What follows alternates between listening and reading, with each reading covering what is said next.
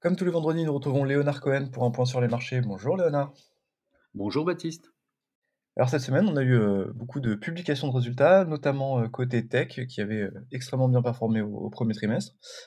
Qu'en a-t-il été au, au deuxième?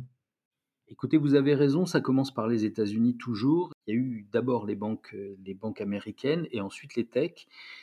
Ce que l'on peut constater sur les techs, c'est bien sûr qu'il y avait une telle attente liée à l'intelligence artificielle, au développement de l'intelligence artificielle, que beaucoup s'attendaient à une accélération de cette croissance. Pour l'instant, dans, les publications de ces premières valeurs, eh bien, on a non pas des déceptions, on a un rythme de croissance qui est tout à fait euh, certain et réel, mais on n'a pas d'accélération comme beaucoup auraient pu le croire. Et donc, il y a des prises de bénéfices, c'est logique. Les surprises, du coup, elles sont plutôt du côté de l'économie traditionnelle, avec des valeurs industrielles, des matières premières et des financières qui performent, qui ont sorti de bons résultats, puisque beaucoup s'attendaient à la récession. En fin de compte, ce n'était pas récession que l'on a eu au deuxième trimestre 2023.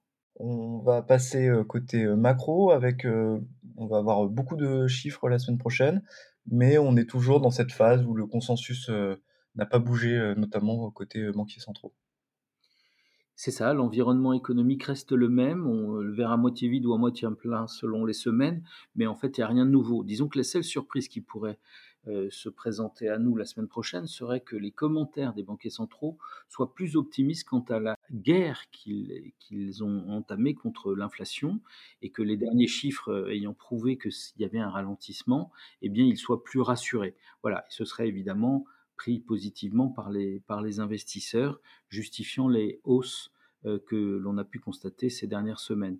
Alors, c'est- troublant pour certains parce que ce sont pas des les chiffres économiques ne sont pas extraordinaires, ne sont pas exceptionnels, et pourtant les marchés rebondissent, rebondissent fort. Vous avez vu le Dow Jones qui continue de, de, monter, enfin qui accélère même, et vous avez, voyez le CAC 40 qui revient vers, euh, progressivement vers ses plus hauts sans les valeurs de la tech et sans les valeurs du luxe. C'est simplement parce que, comme on vous l'a souvent dit, le fonctionnement des marchés financiers aujourd'hui est tiré par le fait que la simple constatation que la situation est moins pire qu'attendue suffit, avec les produits structurés, avec les- les- l'usage des trackers, etc., etc., suffit à faire monter les, les marchés et assez fortement. Donc il ne faut pas être surpris par ces mouvements, c'est le nouveau fonctionnement des marchés financiers et il faut au contraire se l'approprier. J'espère que, que vous suivez bien euh, nos recommandations. Alors on va finir avec euh, les résultats de la semaine prochaine, donc ça sera plutôt côté européen cette fois-ci. Est-ce que vous avez des attentes euh, particulières?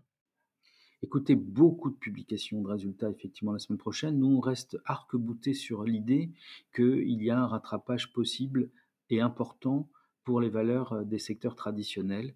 On ne cesse de vous le dire, on est heureux de retrouver nous-mêmes nos plus hauts avec, dans cette dynamique financière, matières premières et certaines industrielles sont encore à privilégier. On verra plus tard à la rentrée ce que l'on fera pour la suite de l'année, mais pour l'instant, il faut garder le cap.